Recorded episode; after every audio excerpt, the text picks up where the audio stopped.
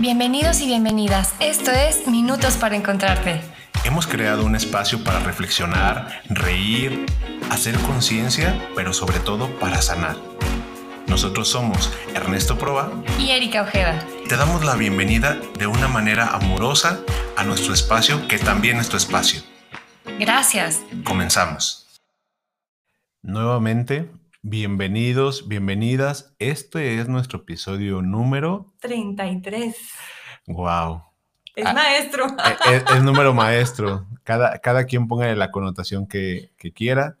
33 como mi edad, justamente. Claro, así de chamacos estamos, ¿verdad? Claro. Y el día de hoy te presento. ¿Cómo estás, mi queridísima Erika Ojeda? Ay, feliz de, estar frente a ti con un micrófono, compartiendo temas que sé que te van a resultar fuera de tus esquemas normales. Claro, vamos ahora a romper esquemas. Saque su churro de mota. No se crean, no estamos promoviendo nada. Para entender, más bien abramos el pensamiento, la mente, el corazón, desbloqueemos o bloqueemos. Sí, como, como romper estos paradigmas. Rom, rompamos un paradigma. En mi caso voy a, a, darme la oportunidad de entender algo que no entiendo, que me cuesta trabajo, pero que Erika, que es experta en el tema, nos puede ayudar. ¿Qué va, ¿De qué vamos a hablar el día de hoy, Erika? de pare de sufrir, Ernesto. Así como que estas frases que vemos en los programas cristianos. De verdad, pare de sufrir si conoce los contratos del alma. Wow, los contratos del alma. Eso, eso suena fuerte, ¿eh? Sí, porque, a ver, ¿cómo estás un contrato de rentar una casa?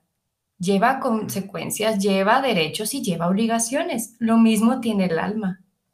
Bueno, antes de empezar, quizá para alumbrarnos un poco el camino hacia donde vamos a adentrarnos en todo esto, una frase que tú elegiste, que te gusta mucho de, del Gustavo, se llama Carl Gustav Jung, que ah, para mí es uno de mis autores favoritos, y que creo que esa es la invitación para el día de hoy. Hoy nos invitas a que, como dice Carl Jung en esta frase, pues hagamos un proceso interior. Ahí va la frase. Venga. Voy a poner mi voz de, de locutor. Que sí la tienes. Gracias. Aquel que mira afuera, sueña. Quien mira en su interior, despierta. Carl Gustav Jung.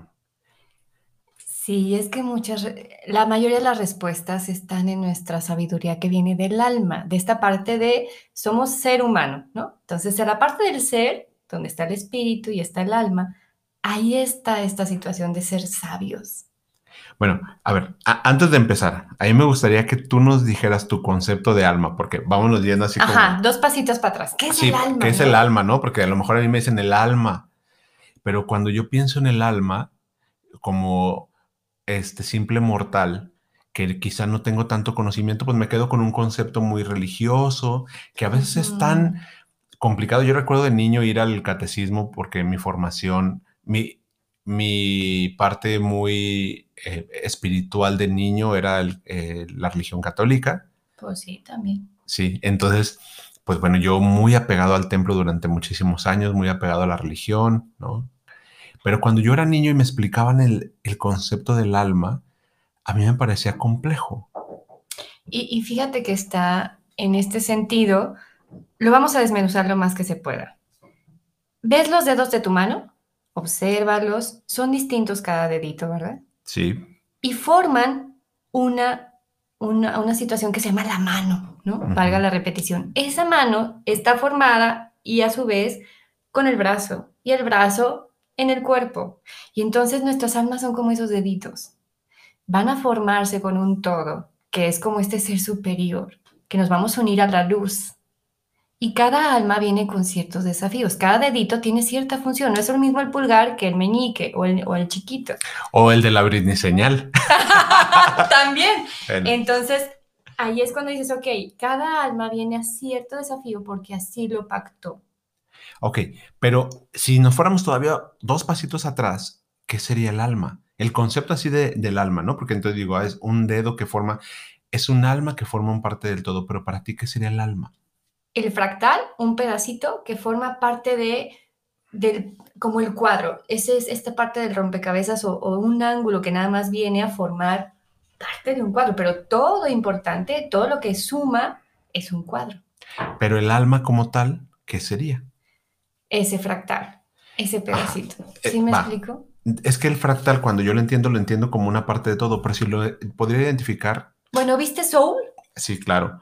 Quien no la haya visto, se la recomiendo de Disney. Aplica lo que viene siendo estos temas que a veces eran complejos desde una religión, pero muy sencillos cuando lo vemos que van caminando a ese, ya ves ese pasillo que se forma como un sol y todas las, todos los monitos como transparentes van llegando y se suman a ese sol. Es el alma. El alma es el monito que va como con sus compañeros y tenían peluca o algo así y forman y se unen y se integran a la luz. Lo que pasa es que desde la religión católica el concepto del alma es una cuestión abstracta que a nosotros nos dice que el alma es lo que nos da vida. Es esa intención que tenemos donde está puesto una parte de Dios en mí, donde el alma es algo que me da vida. A mí cuando yo era niño el concepto del alma me parecía muy complejo porque yo no entendía cómo es que eso me iba a poder dar vida. Cuando yo entendía que el alma estaba, entonces claro, lo creía porque era un dogma de fe, creer que el alma era, era esa su función, pero yo no entendía prácticamente qué era para mí el alma, ¿no? Es como, bueno, es un pedacito de Dios en mí. Sí, como niño parece como, sí, pero yo como niño decía, ¿cuál es ese pedacito, no? ¿En dónde está? ¿Te digo dónde está? Ok, dentro de lo que viene siendo cerca de en nuestro pecho, en las mujeres sería en medio de las boobies, en los hombres en, en esta parte del pectoral. Si tú te tocas donde está cerca tu corazón, es un puntito que sientes dolor, que sientes como que si fuera un morete. ¿En el plexo solar? En el, no, en el chakra del corazón, ah, cerca del corazón. De hecho, ah, por eso está en la parte superior del, del, no sé, del pecho. Entonces, si quieres tocarte por aquí, hay un puntito que sientes esta parte como un huequito, como algo que si fuera un morete. Cuando te tocas un morete duele, ¿no? Un poquito. Ah, bueno, pues así está este punto. Aquí está cerca del corazón y la glándula del timo. Biológicamente, hay, ese puntito está entre esos dos, entre esas dos partes, corazón y timo. ¿Y has visto la película 21 gramos? Que también, también que habla de, del alma, pues, de cómo es que cuando alguien deja de, de respirar, que muere, pues 21 gramos pierde de peso. Eso pesa el alma, ese fractalito de tu ser divino. Yo le digo Dios, habrá quien diga ser superior y habrá quien no crea en esto. No te pido que lo creas, más bien que sea una parte de apertura. Y si este puntito de tu pectoral te duele, es ahí donde están los dolores del alma ah, o los desafíos del alma. Porque bueno, hacer un concepto del alma tan abstracto se vuelve algo muy complejo de entender porque además cada religión y cada filosofía lo, lo convierte en algo distinto, ¿no? Sí, a, veces le ponemos más crema a los tacos. Sí te, sí te lo creo, porque desde la parte de la psicología, la psicología empieza formándose esos conceptos de, la, de, lo que la psicología como tal está tratando de investigar, pues al lo retomamos de los griegos. Y para los griegos, la psique es el alma que para los ah. griegos el alma era el pensamiento. Y es todo lo contrario. Era la mente, ¿no? Pero era una forma en la que entendíamos cómo el ser humano se entendía. Y bueno, pues de ahí viene, ¿no? La palabra psique. Pero aterrizando a este tema que tú nos compartes, ¿cómo es entonces estas cuestiones de los contratos del alma? Digo, bien, los que vimos Soul, pues entendemos algo, pero para quienes no la vieron y que no, en, ¿Cómo está todo este cotorreo? Y fíjate, cómo, y lo que había comentado al principio, el ser humano es un paquetito integral. Emociones, pensamiento, físicamente, etéreamente, como viene el alma y el espíritu. Entonces, en la parte humana ahí está el psique, ahí está la mente, tus creencias, el juicio, el ego. En la parte del ser está lo que, y creo que ya lo habíamos plasmado, el espíritu y el alma con dos manos. La derecha es el ser y el humano es la izquierda. Y entonces en la psique vas a querer razonar que ahí está el alma. Y la verdad es que tiene toda menos lógica.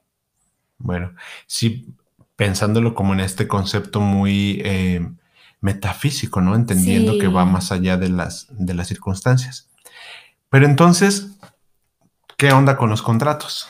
Ah, pues así como platicamos, el contrato tienes cuando te casas y firmaste legalmente, ¿Te has casado legalmente? Sí, pero no he firmado con, convicción.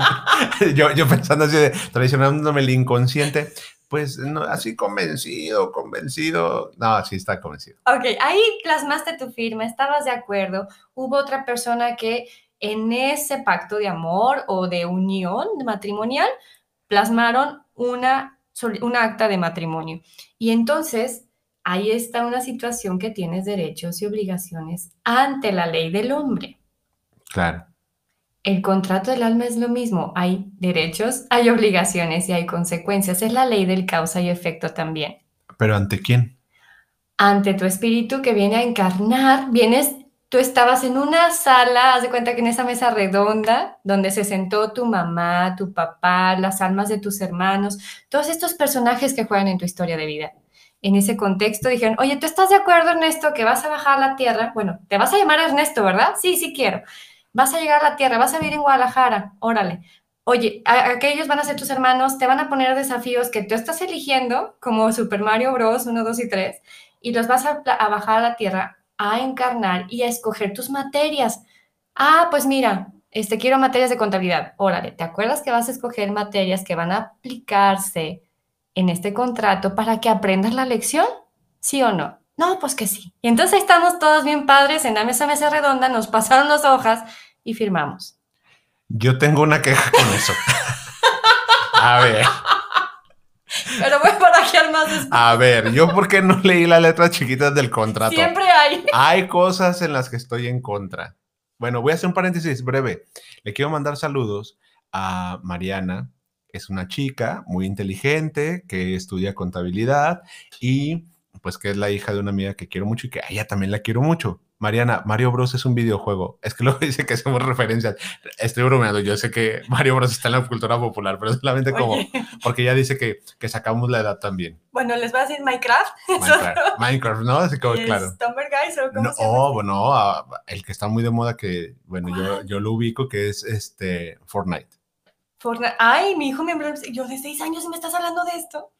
Bueno, en esos videojuegos hay desafíos. Claro. Y para quitarnos el sufrimiento es que en estos desafíos no hay ni buenos ni malos, no hay villanos, simplemente son almas a nuestro servicio que encarnaron también para cumplir nuestro contrato. Ni la cuquita de la oficina que diario agarra mi taza y se come mi comida del Tupperware. Bueno, saludos a la cuquita, tú sabes quién eres. Cuando estudiamos y trabajamos en la misma universidad, sabes que te comías mi comida. Ya. Tu desafío es haber puesto límites con Cuquita a tiempo y entonces vienes a trabajar el límite. Ah, ok. Ah, entonces funciona como de esta manera. Sí, es como decir, a ver, plasmando lo que viene siendo estos contratos álmicos, que obviamente tendrán sus partes de ser consciente, que vienes a trabajar en esto, por ejemplo, el amor incondicional. Oye, ¿sabes qué, Kika? También firmaste y entonces tu papá y tu mamá o estas almas en las que vienen una tribu, porque venimos en grupitos, todos están de acuerdo que tú vas a vivir este desafío de aprender el amor incondicional. Y como hombres de negro, llegas a la tierra, te van a, te van a borrar esa memoria espiritual o esa memoria del alma. sigo estando conflictado con las letras chiquitas. Mastícalo, mastícalo. Que, quien sea el gran espíritu o esa parte de, de, mi dedo donde pertenezco, quiero que me explique claramente. Aquí hay algunas cosas que yo creo que firme y que no estabas de acuerdo. Y que, no, estaba te gusta, ¿no? Claro, porque creo que ese es el conflicto que muchas personas tenemos, ¿no? Ah, ¿Cómo llegamos pues a una vida que no me gusta? Oye, como una amiga, este, que le mando muchos saludos, que también nos escucha, y le dije, a ver, todo lo que está pasando en tu vida, si te pusieron el cuerno, si fue alcohólico, si no se aplicó para el matrimonio, y tú estuviste en este contrato y sabías que él, en el profundo amor, está tu servicio para vivir el amor incondicional, pues no se siente tan chido. ¿Por qué? Porque no respondió al compromiso matrimonial y eligió el alcoholismo. En el fondo, en el origen de, de esta parte fuera de la psique, en el amor espiritual, Él viene con todo su servicio, con todo el amor, que a través de esa experiencia aprenda tu alma. Y entonces, este aprendizaje, ¿cuál es la finalidad de acuerdo a esta idea, no? Porque a lo mejor yo diría, pues bueno, ya vine, ya vine y estudié la primaria, ya vine y estudié la secundaria, ya ya me fui a la universidad a los posgrados ¿Y qué sigue de estos posgrados? Lo mismo está en el espíritu. Vas a entrar a kinder espiritual, a la primaria espiritual, y lo que le digo es, en este ejemplo a mi amiga es, no, no, no, me decía, no, es que es muy difícil que me puedes hablar de que él escogió el, alcoholismo en lugar de que se pusiera las pilas y, y lo dejara, por mi amor y por nuestro amor. Y eso hemos hablado en parte de los mitos del amor romántico. No lo vas a hacer cambiar. Él, es, él eligió y en su libre albedrío seguirá con el alcoholismo lo que te está enseñando a ti o mostrando estas lecciones, o lo amas como es con el paquetito que viene, o condicionalmente lo amaste. Wow, qué fuerte, ¿no? pero, también qué sanador puede llegar a ser cuando nos damos cuenta que es una enseñanza. Claro, y es una enseñanza que no va a estar en las letras grandes del contrato, está en la letra chiquita porque no te vas a acordar que él en su profundo amor también firmó. Ese, acta de matrimonio se manifestó materialmente en el planeta Tierra cuando te casaste. Pero en el alma ya la sabía que ibas a venir a ver desde el alcoholismo una profunda entrega compasiva, amorosa, que si tú quieres aprendes la lección y si no, pues llegará a otra situación, ¿no?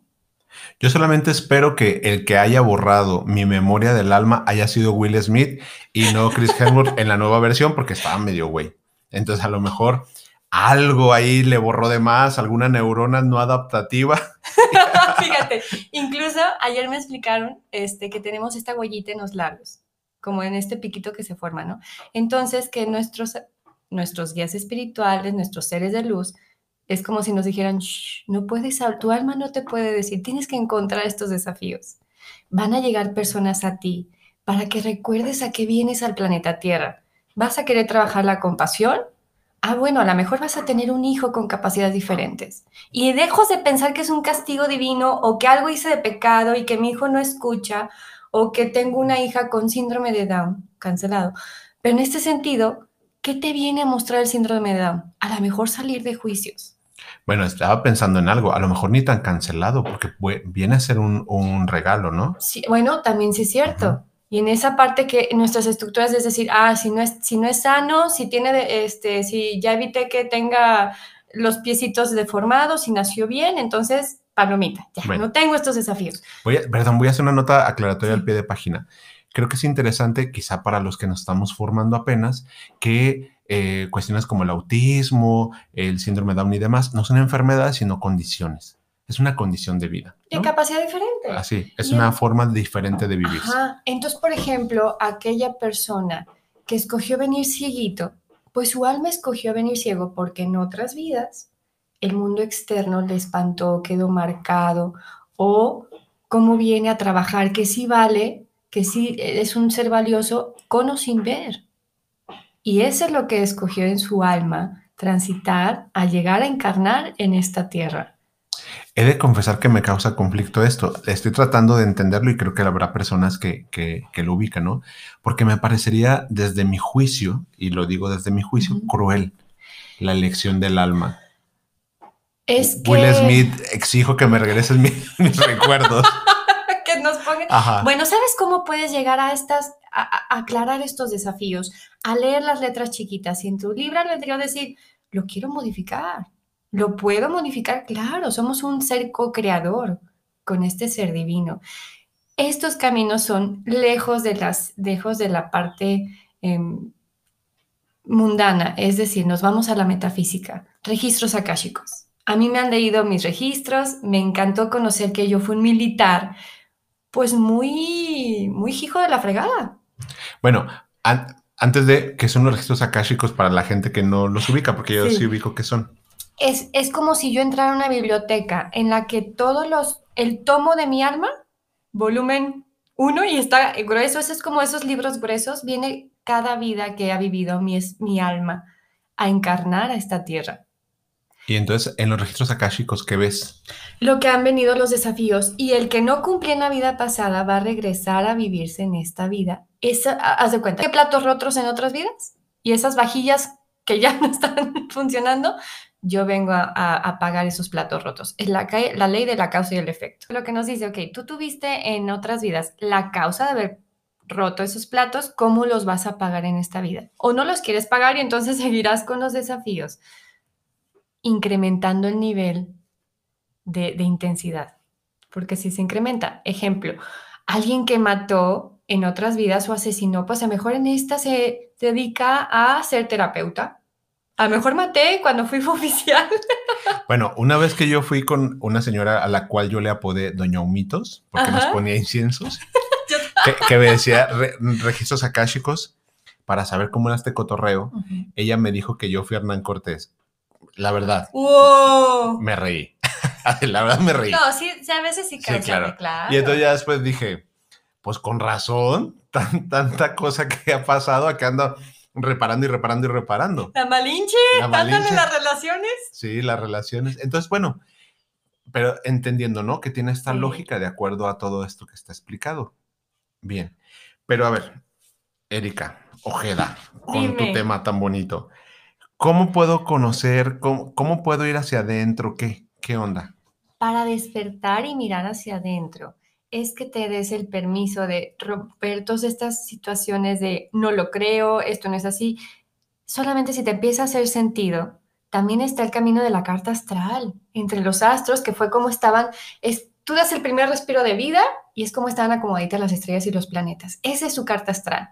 Y entonces, ¿dónde entra que Plutón y Mercurio y Capricornio y Virgo? Que sé que no son tus caminos. Solamente es como esta parte de conocer, pues a lo mejor, ah, fui contador y ahora me dedico a la psicoterapeuta, entonces por ahí puede ser que me encuentro más en mi coherencia de lo que siento, lo que digo y me da felicidad y me da esa parte de plenitud. Claro, aunque ahí tenemos un problema los que nacimos en hospitales públicos, ¿no? Porque, porque luego te ponen la hora de nacimiento que se les da su, por no decir una palabra, por no decir chingada gana.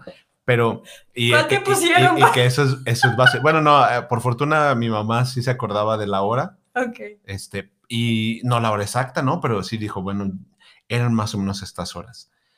Y cuando a mí me han hecho la carta astral, que también creo que estaría interesante aclararlo, es que mucha gente tiene eh, confundido la cuestión de los horóscopos y la astrología de esto que vemos a Misada Mohamed en la tele y te Ay, dice, te mando todo, todo, todo. ajá, y todo esto que tiene toda una carga de predicción, cuando realmente la carta astral estaba hablando de cómo los astros interfieren de acuerdo a lo que significa en lo que yo soy y en lo que se espera de mí y en lo que tengo que también que trabajar. ¿No? Que no es así como de, de hoy, lunes, vas a encontrar Ah, el sí, amor no. en alguien que sea Aries o Libra, que normalmente me salen Aries ¿Ah, sí? o Libra en los amores. Entonces, Mira. ajá, mira qué interesante. Aire. aire.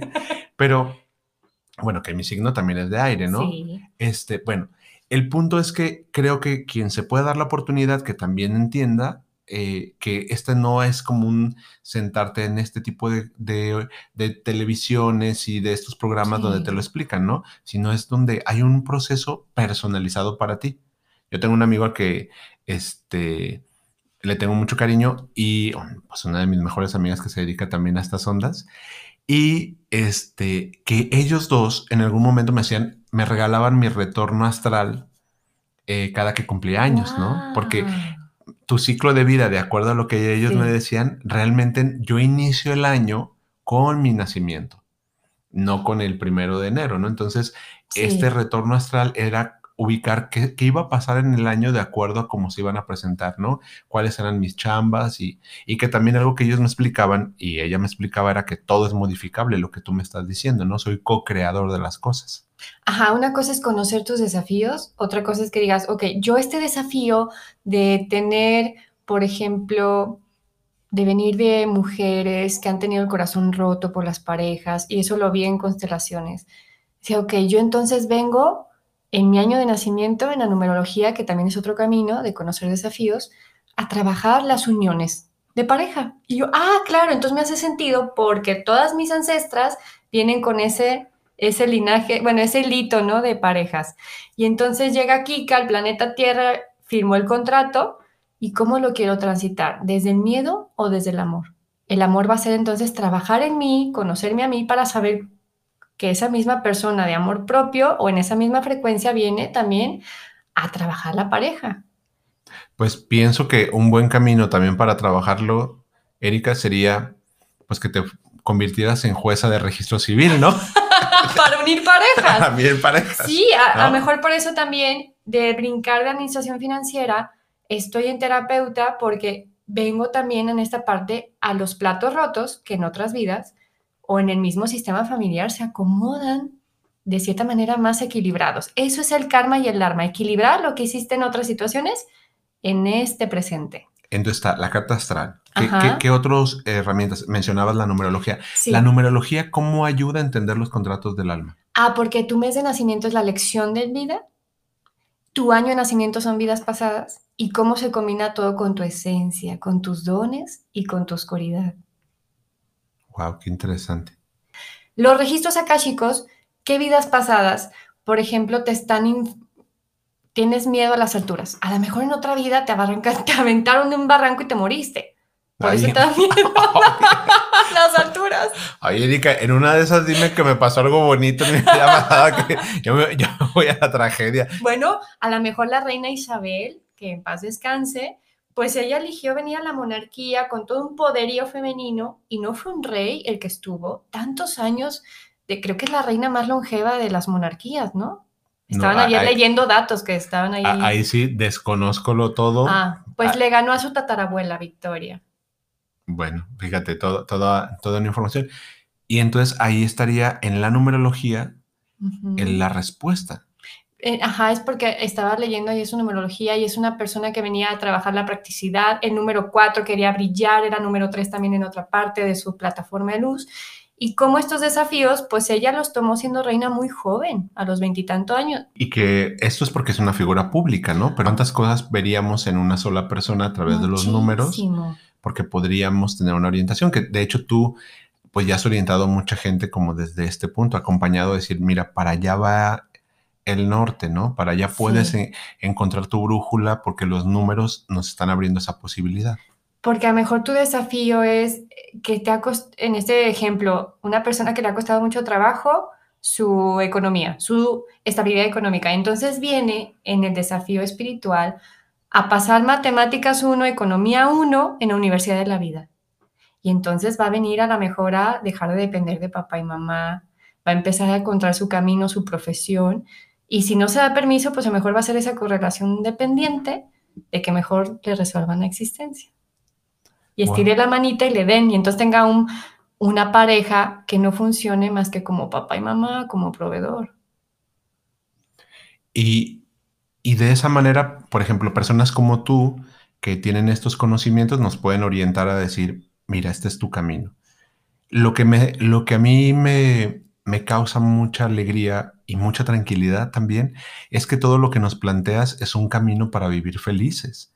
Es, un, es una guía, tanto, tanto la carta astral como los números, que me van a ayudar a saber cómo yo dejar de vivirme por medio del dolor y el sufrimiento para estarme viviendo en la aceptación, en el amor, en la alegría. Ajá, en la sé. compasión, porque por ejemplo una enfermedad es, a veces choquea mucho cuando digo, pues si tu alma eligió un cáncer, tú no eres el cáncer, esa elección del cáncer te está mostrando a lo mejor que vienes a recibir ayuda. Y a lo mejor te costaba mucho trabajo recibir ayuda y en otras situaciones y en otras vidas tú serviste mucho. Ahora vienes a ser servida a través del cáncer. Ah, entonces tengo que agradecer el cáncer. Pues es un maestro si así lo quieres ver. Si así te da un sentido de paz. Y a lo mejor necesitará el momento de presentarse y después retirarse. Claro. Y por eso habrá personas que se alivian de esos desafíos a través de enfermedades terminales. Sí, estos milagros que vemos, que, que muchas veces lo, lo comprendemos a través de la parte espiritual, ¿no? Dios la sanó, las oraciones le sanaron, pero en este camino, una explicación que también daríamos es cómo pudo trascender esta lección de vida. Ajá. Alguien que perdió la vida eh, a, a corta edad, pues viene en esta parte a, a conocer caminos espirituales porque ahí es donde están las respuestas que más dan paz o que más bien se quita en la carga de castigo, se quita la carga del sufrimiento y entonces empiezas a ver que la vida y la muerte es lo mismo en varios sentidos. Eh, algún, además de los números y de la, y de la astrología, la numerología y la astrología, porque dije número y ya me imaginé que así volteando a ver mi estado de cuenta, a ver en qué momento me va a decir algo. Pero, eh, ¿qué otra herramienta sugieres? Ay, pues la verdad es que yo me he ido también a medicina ancestral, al samadhi, que fue como esta parte de, yo tenía, empieza mi viaje y sabía que duraba y nos dijeron así guiando, dura cinco horas. ¿Qué es el samadhi? ¿Por qué? Es medicina ancestral, es, viene de la molécula de, del sapo. La ayahuasca como, es, el sapo es como el top ten, luego sigue la ayahuasca en cuanto a intensidad, que te van así como a abrir dimensiones de yo, me voy a ir como a, desmenuzar un poquito, ¿no? Porque a lo mejor la gente, asumimos que la gente sabe. Bueno, sí, sí. Pero el samadhi es algo que se ingiere. Sí, todo este tipo de hierbas, de honguitos. Sí, claro, que, son ancestrales, en muchos momentos curativas, y que te generan una, un estado alterado de la conciencia para que puedas entrar a la conciencia real. Y, ajá, incluso es así como romper el cascarón para que llegues a la yema y a la clara y, conozcas esta parte de, tu, de tu alma, de, tu, de toda esta parte metafísico. Yo también sugeriría que si alguien quiere intentar estos caminos, por favor, identifique muy bien a sus acompañantes, es decir, a quién, quién te, te, va a acompañar en el proceso. Ajá, con quién te vas a entregar y quién te va a sostener. Como en el sexo. Igual así. Idéntico. Y aparte tienes que tener toda la claridad de a ver cuánto me va a durar, qué efectos va a tener. Hay unos que en ayahuasca es, es muy fuerte porque tienes que hacer una desintoxicación física antes y después. En el sapo me dijeron que es lo más, más fuerte. Yo creo que ya en mis, en mis, para gustos se rompen géneros. En mi práctica no me gusta ese tipo de, de catarsis tan fuerte. El samadhi es como más bajito, es una dosis que van midiendo en una cápsula cuánto viene de esa molécula de Dios es más regular. O sea, ahí lo puedes hasta dosificar, porque yo les decía, a ver, yo soy muy sensible y en esa sensibilidad a mí me das una y a lo mejor con esa tengo, ¿no? Claro. Hablando de, esto que tú decías, ¿no? Cómo estas son herramientas que ya utilizaban las culturas ancestrales para llegar. Y que sí, nuevamente yo vuelvo a recalcar, que busques con quién y que no, no sea violento para tu proceso. Porque también creo que algo que, que yo estoy entendiendo con lo que yo empato con mis, con mis formas es que esto no sea violento. O sea, no buscamos que lleguen y te sacudan y te digan, eres el 8 y te suelta una cachetada. Reacciona. Suelta el control. Suelta el control. O de, de este, Júpiter en, Capricornio. No. Entonces siempre vas a tener mala comunicación. No, no, no. Es como llegar y decirte, mira, este es el camino. ¿No? Podemos aprender diferente. A lo mejor viene alguien de tu clan que llegó con este tipo de déficit de atención para que te sepas comunicar, porque tú escogiste trabajar la comunicación asertiva, amorosa, compasiva, y entonces esa alma se prestó para tu servicio. Claro. Amorosamente, ya que conoces los desafíos, por ejemplo, en mi caso que en otro de mis vidas eh, fui un fraile, y, de veras así como esa visualización. Hacía rompope. Sí.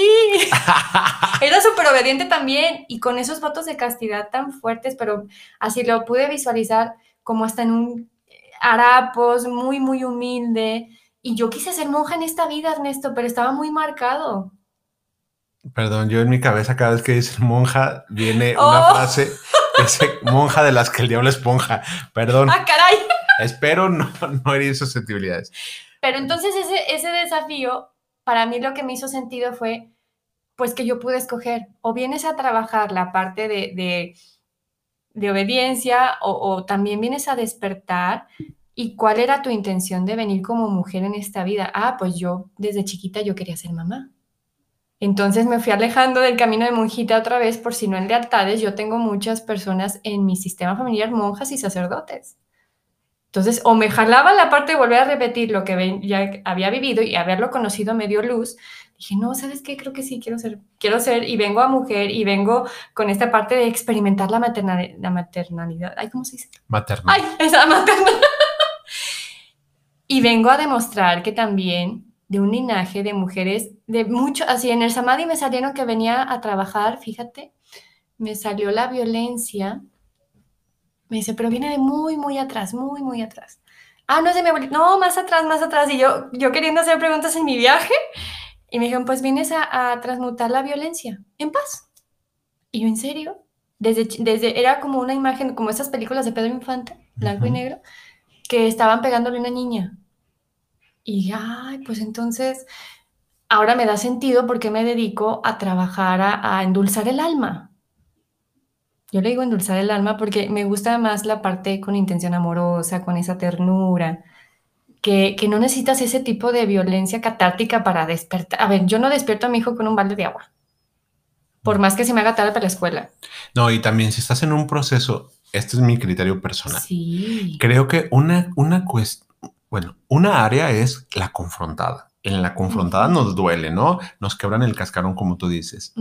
Te dicen una verdad que te duele. Puedes enfrentar una realidad que duele. Pero si en tus procesos terapéuticos lo que hay es violencia, es decir, que, que sientas que agrede tu personalidad, tus formas en que has vivido, que no están comprendiendo la parte contextual de tu vida, no es el camino de ese tipo de terapias o quizá no es el terapeuta o no es el cursito de desarrollo humano, o sea, todo eso que nos lleva a la violencia es solamente más de lo mismo. Y a veces llegamos con unos, estos choques entre lo espiritual, lo emocional. Sí me ha pasado. Entonces, no, el camino no necesariamente será eh, fácil en el sentido del entendimiento, no necesariamente no doloroso, porque puede ser un camino doloroso, pero eso no significa que tenga que ser violento con tus formas, ¿no? Así como tú lo planteas, decir, no, pues yo puedo llegar con mi hijo y despertarlo y decirle, pues, arriba, ¿no? A la vida. A lo mejor se queda dormido y, no, a ver, arriba a la vida, ya te tienes que levantar.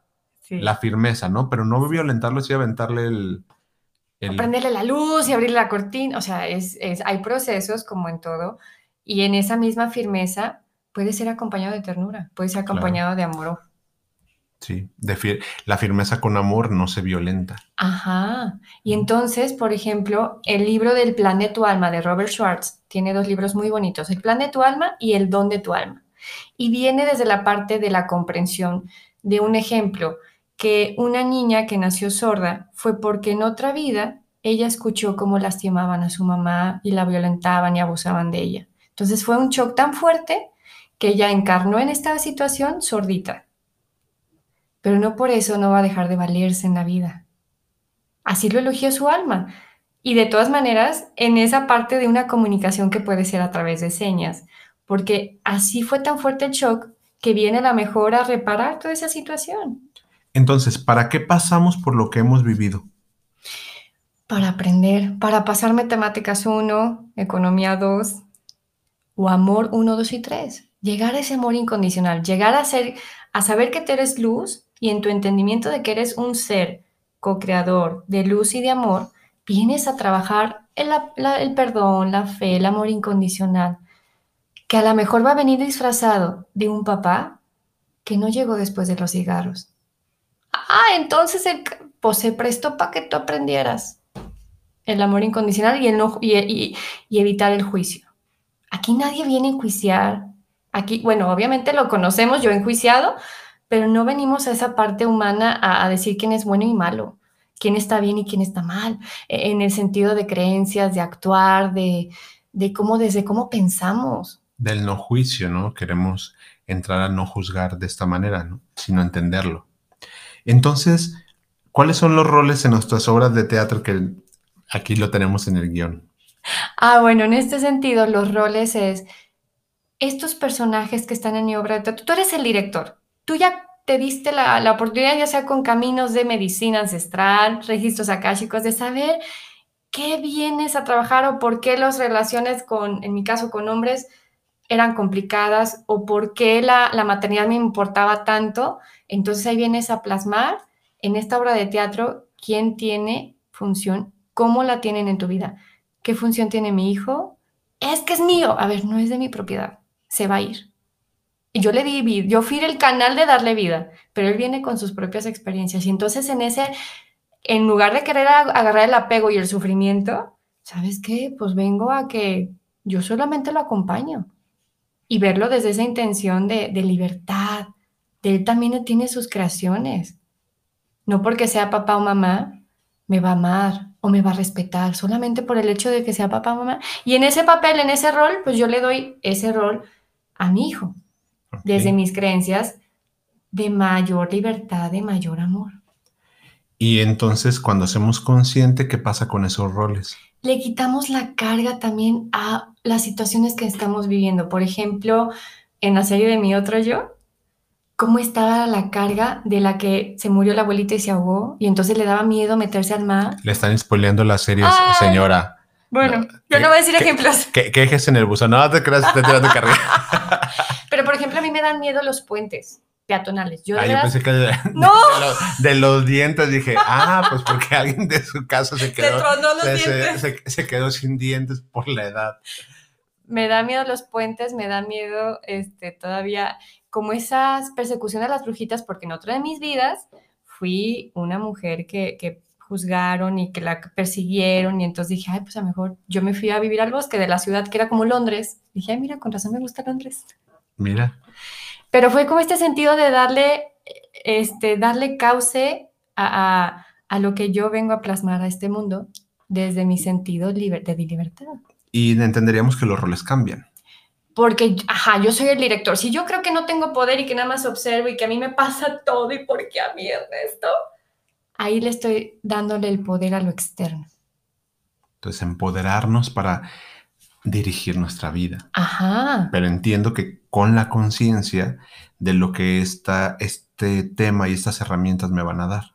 Sí, como ya te borraron la memoria y en este juego de la vida, pues no tenías este entendimiento, pues a lo mejor este tipo de guías te ayudan a aterrizar y te ayudan a ver que el que se fue por los cigarros o el que nació sordito o el que toda esta parte de lecciones, pues una intención amorosa de despertar en tu interior. Esa sabiduría que siempre está ahí, que siempre están las respuestas adentro. No necesitamos seguir gurús ni perdernos entre tanto conocimiento de, talleres, de libros, de... O pensaría que, que, como dijimos en un principio, todo lo que esté afuera sea una forma de llevarme adentro.